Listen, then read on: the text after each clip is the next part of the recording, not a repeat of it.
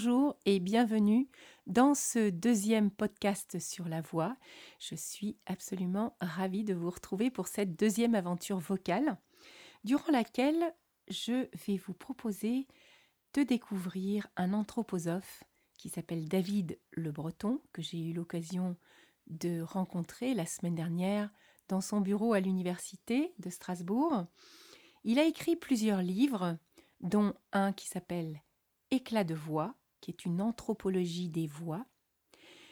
C'est un livre que j'ai trouvé extrêmement intéressant. Il traite euh, de plein de sujets différents et du coup, eh bien, il est fort probable qu'on retrouve David Le Breton dans plusieurs de, de nos petites émissions sur la voix dans ces prochains temps.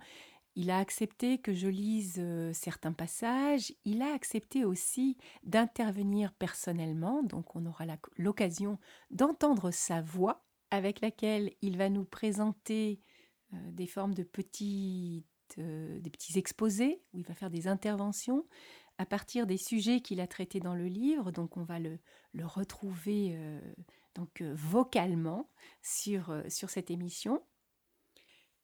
Dans un deuxième temps sur ce podcast. Donc je vais vous présenter un deuxième livre, un livre qui a été écrit par Elisabeth Perifonta, notre phoniatre préférée, donc sur la voix. Donc pour commencer, je vais vous présenter David le Breton, ou plutôt je vais le laisser se présenter lui-même, et je lui ai demandé aussi pourquoi il a écrit Éclat de voix. Voici sa réponse. Alors, donc euh, David Le Breton, professeur de sociologie à l'Université de Strasbourg, et je mène depuis très longtemps un travail autour de l'anthropologie du corps, pas seulement parce que j'ai aussi écrit sur les conduites à risque des jeunes, sur le silence, sur euh, la marche, sur, le rire euh, plus récemment. Donc, je suis plutôt comment dire un franc-tireur d'une certaine manière. Je ne pas du tout, je suis pas du tout dans l'académisme entre guillemets de la sociologie. Donc si j'ai écrit sur la voix, c'est sans doute que j'ai eu énormément de mal à entrer dans ma voix déjà quand j'étais plus jeune, puisque j'ai la réputation d'une très grande timidité, d'être quelqu'un d'extrêmement silencieux, ce qui m'a aussi amené à, réfléchir à une anthropologie du silence. Euh, et donc ça me mettait en position d'observateur d'une certaine manière hein, sur euh, ce qui se joue quand on est une personne qui a du mal à prendre corps dans sa voix, euh, dans, les, dans les, salles de classe, quand on est petit, et puis plus tard en, grandissant, ou même euh, quand on est un jeune enseignant, comment euh, c'est pas, toujours facile donc, de, s'adresser aux autres. Et puis pareil pour la question du silence, les personnes silencieuses interrogent toujours les gens qui les entourent. Donc ça, je pense que c'était l'entrée majeure. Euh, avec euh, cette difficulté d'apprivoiser euh, ma voix. enfin, oui, qui est aussi sans doute un, indice d'une difficulté d'être soi, d'apprivoiser aussi sa, sa propre identité. voilà. donc, pour moi, la voix était d'une certaine manière une conquête, puisque même mon premier cours me restera mémorable en la matière. Et puis une autre, euh, une autre, euh, un autre événement euh, qui m'avait amené aussi à énormément réfléchir sur le sujet, c'est que j'ai connu un moment, on pourrait dire un peu dépressif, alors qu'il n'y avait rien du tout dans mon histoire, dans ma vie à ce moment-là, en tous les cas, qui justifiait cela, mais la dépression aussi, elle a parfois cette caractéristique de nous tomber dessus, comme on dit, de façon totalement insolite. Et, et je me souviens donc d'avoir euh, dû porter ma voix euh, à bout de bras d'une certaine manière, par exemple pour ne jamais euh, renoncer à faire un cours. Je me, suis battu donc contre moi, contre ma voix qui voulait me lâcher. Et donc je faisais des cours dans un état d'épuisement total en essayant de maintenir ma voix en, consonance avec les étudiants qui m'écoutaient, notamment dans des amphis. Hein, encore des années où je faisais cours euh, dans des amphis avec 300, 400 euh, étudiants. Euh, et là aussi, c'est une, ça m'est resté comme une énigme, la voix qui lâche, mais aussi parce qu'il y a plein d'autres choses qui lâchent, sans doute à ce moment-là dans, nos vies, mais en tous les cas, le symptôme d'une voix qui s'en va. Il y avait ça. Et puis aussi, je suis depuis toujours sensible au fait que la voix est un équivalent du visage d'une certaine manière. C'est-à-dire qu'on est reconnu euh, non seulement par son visage, mais on est reconnu aussi d'emblée par sa voix, ce qui fait d'ailleurs que souvent au téléphone, euh, quand quelqu'un nous appelle, on dit oui, je, t'écoute, alors qu'on n'a pas, la personne ne s'est pas nécessairement identifiée. Donc la voix en tant que signe d'identité me, me, passionnait en revanche depuis toujours. Là, en tant qu'anthropologue, de la même façon que j'ai énormément travaillé sur le visage, ça faisait longtemps que j'avais envie de travailler sur la voix. Et puis aussi, comme je suis un grand voyageur, euh, je, suis sensible aux intonations euh, différentes des voix, d'une culture à une autre, d'une classe sociale à une autre, la, voix des femmes, la voix des hommes, même la voix des ados et la voix des personnes plus âgées. Tout cela aussi m'interrogeait et j'avais le désir de comprendre. Un autre point sont les personnes laryngectomisées. Euh, qui aussi me troublait. De la même façon que quand j'ai écrit sur le visage, la question de la défiguration était assez centrale, même si c'était pas. Enfin, elle était d'une certaine manière présente un peu partout. Que, que, signifierait le fait de vivre sans visage? Et là, en l'occurrence, c'était que signifierait le fait de vivre sans voix ou de perdre aussi progressivement sa voix dans le vieillissement, des choses comme ça. Mais en tous les cas, il y avait le, le cas brutal de la laryngectomie ou des hommes ou des femmes donc sont soudain privés de leur voix après l'ablation euh, du larynx et la nécessité de parler avec un, tuyau et de et de, d'apprendre à d'apprendre à parler en rotant comme dit euh, cet écrivain euh, breton dont, le nom Georges Perros qui a lui-même subi cette opération et, qui a des pages absolument tragiques sur cette situation d'apprentissage où, il est écœuré lui-même de, devoir en passer par là. Et donc c'est lui qui parle de roter sa voix pour dire tout son dégoût de la situation à laquelle il est contraint. Et j'avais envie donc de, comprendre ça aussi en profondeur. Plus, plus traditionnellement, c'était pour moi un chapitre très insolite d'une anthropologie du corps, évidemment, même si on peut dire... Euh, Quelqu'un pourrait me dire, mais quel est le rapport entre le corps et la voix? Euh, La voix, c'est son corps. Hein. Il n'y a pas, a pas d'organe de la voix, c'est plutôt tout un assemblage d'organes, et c'est surtout le souffle qui passe à travers euh, cet assemblage d'organes qui donne corps en quelque sorte à la voix. Mais ça m'intéressait bien justement d'avoir cette petite touche ironique de, pour prolonger une anthropologie du corps. Euh, dans une sorte dans, un, dans une sorte d'entre-deux quoi entre le son et entre le son et la chair et j'avais envie de mieux comprendre cela aussi. Merci beaucoup, Monsieur Le Breton, pour cette présentation de vous-même et de votre livre. En tous les cas, en écoutant votre voix parler de, de ce travail, eh bien, on a très très envie d'en savoir plus et je suis ravie de vous retrouver euh, bientôt dans notre émission. En attendant, je vais lire quelques passages, quelques extraits de l'introduction de votre livre. À tout de suite. Une anthropologie de la voix consiste dans ce paradoxe de ne plus écouter la parole, mais la qualité de sa formulation. Ses vibrations sonores, affectives, ses singularités. Non plus s'arrêter sur le sens des mots, mais sur la tessiture de la voix. Détachée de la parole, la vocalité se donne comme une émission subtile d'un corps. Elle nous touche, nous bouleverse ou nous irrite. Elle est d'emblée un lieu de désir ou de méfiance. Objet de fantasme, elle suffit parfois à susciter l'amour ou la haine envers une personne inconnue, entendue seulement à distance, à la radio ou au téléphone.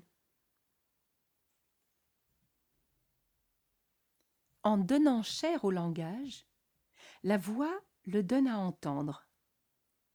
Quand elle disparaît, la parole s'efface aussi, car elle n'existe pas sans la voix qui lui donne corps. Pourtant, elle est volatile. Elle ne connaît en apparence aucune frontière, même si sans moyens techniques pour l'amplifier, elle ne porte pas très loin.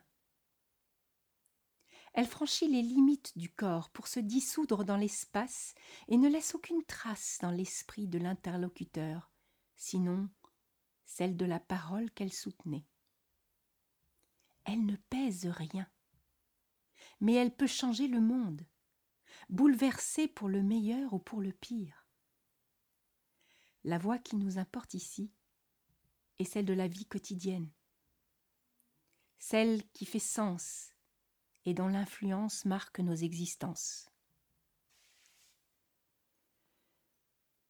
Bien entendu, une voix est une matière sonore à la fois sociale, culturelle, sexuée, affective, singulière, marquée par des ritualités et des émotions propres à une communauté linguistique un moment de son histoire.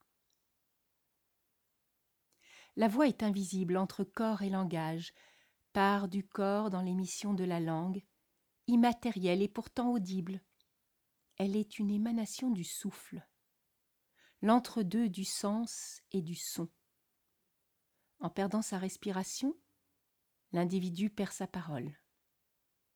La voix se donne sur l'expiration et non sur l'inspiration, à l'exception de rares populations sud-africaines. Les Otanto, les Bushman, les Zoulous émettent des consonnes claquantes par aspiration de l'air. Si elle est faite de souffle, elle implique la mise en jeu du corps tout entier. L'homme ne dispose d'aucun organe destiné directement à la production vocale. La parole s'articule sur des organes voués à d'autres fins. Elle est sans lieu, détachée du corps, même si elle y trouve sa source. Von Herder écrit C'est du simple mouvement d'un petit filet d'air que dépend tout ce que l'homme a jamais pensé, voulu, fait, ou tout ce qu'il fera d'humain sur la terre. La voix s'écrit toujours au pluriel, comme pourrait s'écrire ainsi le visage et comme s'écrit le corps, car si la voix est toujours singulière, elle n'est jamais univoque au fil du jour, et du temps pour le même individu. Elle est modulée par les circonstances, les émotions, les interlocuteurs, l'âge, etc.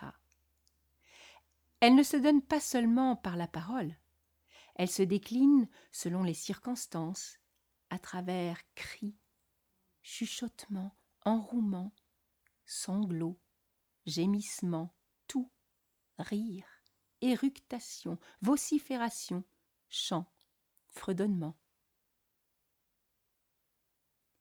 Inorganique, aérienne, insaisissable, elle accompagne l'individu toute son existence, signe éminent et singulier de sa personne, de la naissance à la mort, du premier cri de l'enfant au dernier soupir du vieil homme, sa voix aura été un lien essentiel avec les autres, un instrument de sa reconnaissance.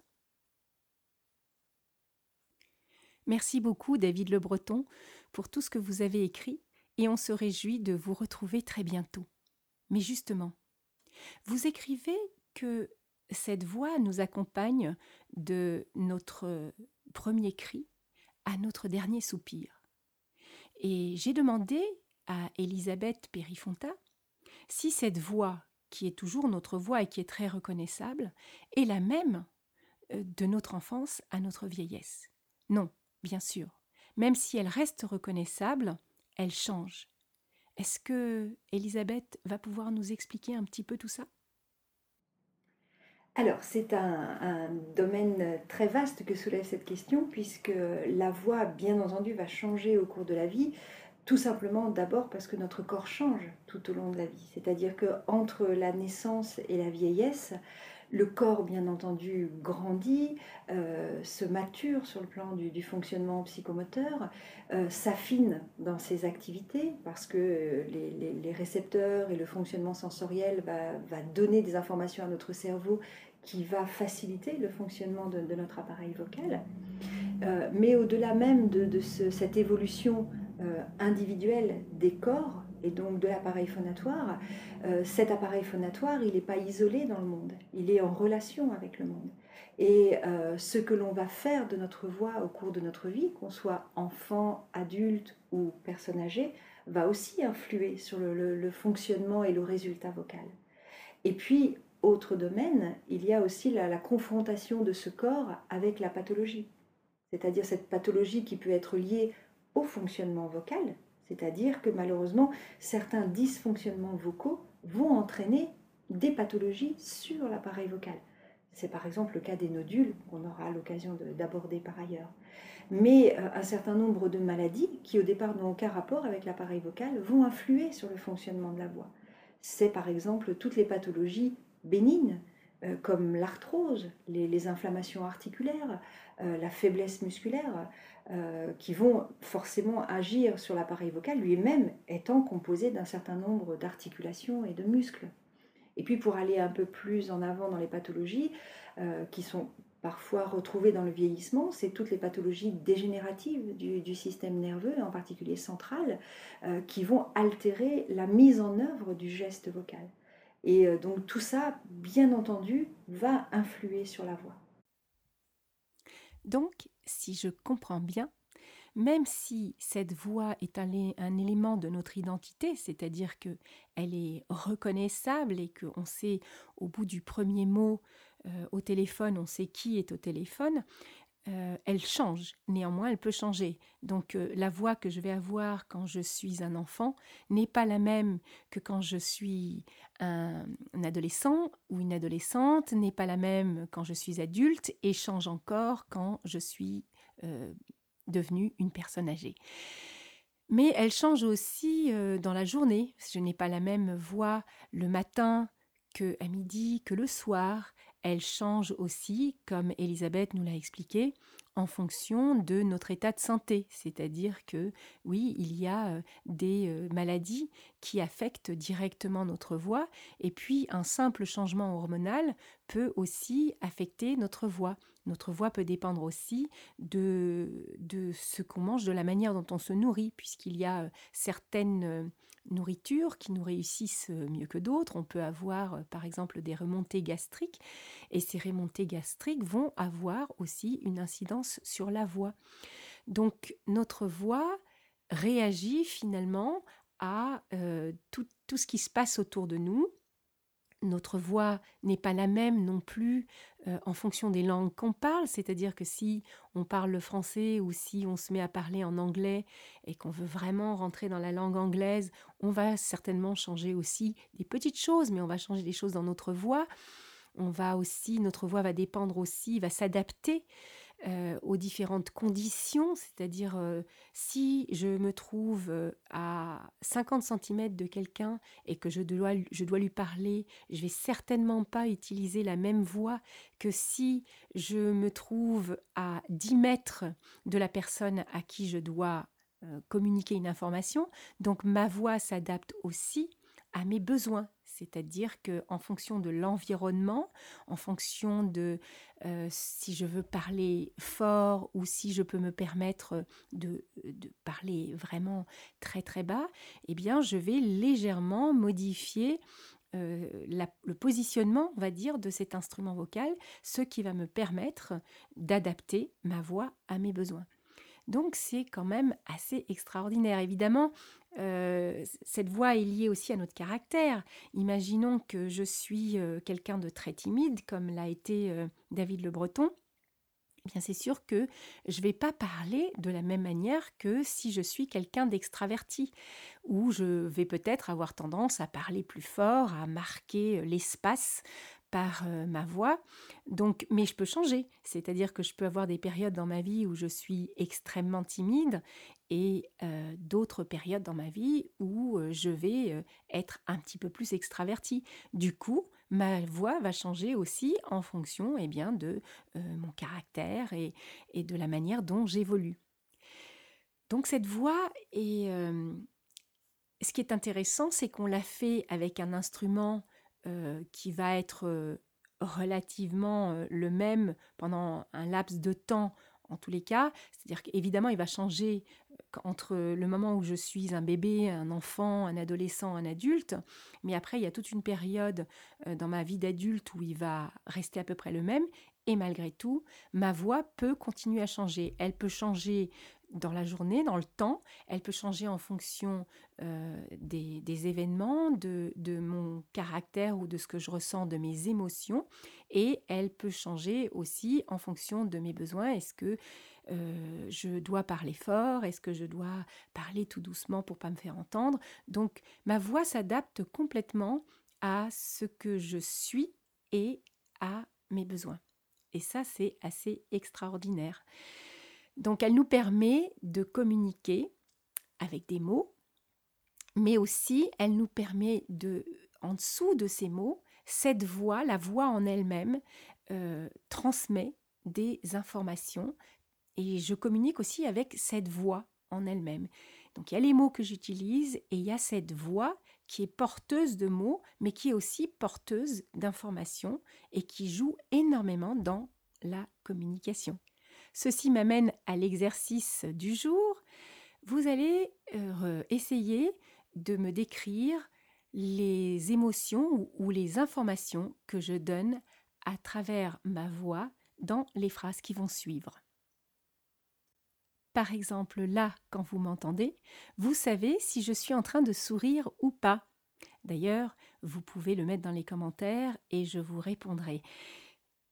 Est-ce que je suis en train de sourire? Et si je continue à vous présenter ce podcast avec cette voix-là J'aimerais bien que vous me disiez quelle est l'émotion qui passe grâce à ma voix alors que je suis toujours aussi contente de faire ce podcast. Ou alors je vous donnerai peut-être encore un exemple comme celui-là.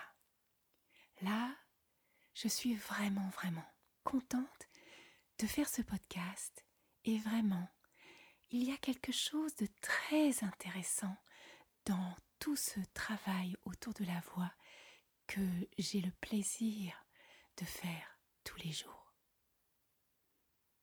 Voilà pour le petit exercice de la journée. Et je ne vais pas m'arrêter là, non, pas sans vous présenter ce livre dont je vous parlais au début de podcast, le livre d'Elisabeth Perry-Fonta, D'où vient notre voix. C'est un livre en pop-up qui est extrêmement intéressant. Je l'utilise énormément pendant mes séances de coaching vocal. Pourquoi? Parce qu'il permet aux gens de visualiser ce qui se passe à l'intérieur de leur instrument vocal. D'habitude, on ne peut pas le voir, c'est caché. Et même quand on voit des images, c'est en deux dimensions. Là, l'avantage, c'est que c'est en trois dimensions. Donc, on peut vraiment voir euh, à quoi ressemble un, larynx, par exemple, et on peut aussi manipuler certaines choses, c'est-à-dire qu'il y a un, larynx qu'on peut sortir, euh, qu'on peut euh, ouvrir ou le, ou le faire tout petit, comme quand on avale par exemple, il va être très tendu et puis très haut. donc c'est extrêmement intéressant parce que ça permet vraiment de s'imaginer comment ça fonctionne à l'intérieur. Et du coup, comme on arrive à se représenter un petit peu euh, ce qui se passe à l'intérieur, eh bien, on va aussi pouvoir comprendre comment on fait du son et peut-être aussi mieux corriger, par exemple, des défauts euh, qu'on a dans la voix, par exemple quand on, perd souvent sa voix, quand euh, euh, on n'arrive pas à parler fort, etc., etc. Donc de faire un travail, évidemment, ça ne va pas remplacer le travail qu'on va faire avec un orthophoniste ou avec un, coach vocal, mais ça va permettre de, de mieux comprendre et du coup d'arriver à faire les exercices qu'on nous demande de faire parce que tout simplement on arrive à voir, à imaginer ce qui se passe à l'intérieur. Donc en tant que coach vocal, c'est vraiment un livre précieux. Si vous travaillez avec des enfants ou tout simplement que vous êtes maman, papa et que vous avez envie de montrer à vos enfants comment fonctionne la voix, eh bien c'est vraiment un livre fait pour ça. Et si vous êtes orthophoniste et que vous avez besoin d'un support pour montrer aux gens ce que vous êtes en train de leur faire faire ou pour leur faire comprendre, eh bien là encore, c'est vraiment un outil très précieux. Comme vous pouvez l'entendre à ma voix, je suis emballée, je suis convaincue et N'hésitez pas à aller voir dans les liens, euh, dans les commentaires, pour euh, pouvoir vous rendre sur le site et aller voir de plus près à quoi ressemble ce livre. Donc on va terminer euh, ce podcast aujourd'hui avec, avec ce livre. Je vous remercie beaucoup de, m'avoir suivi dans cette aventure et je suis très heureuse de vous retrouver bientôt pour continuer l'aventure. Au revoir.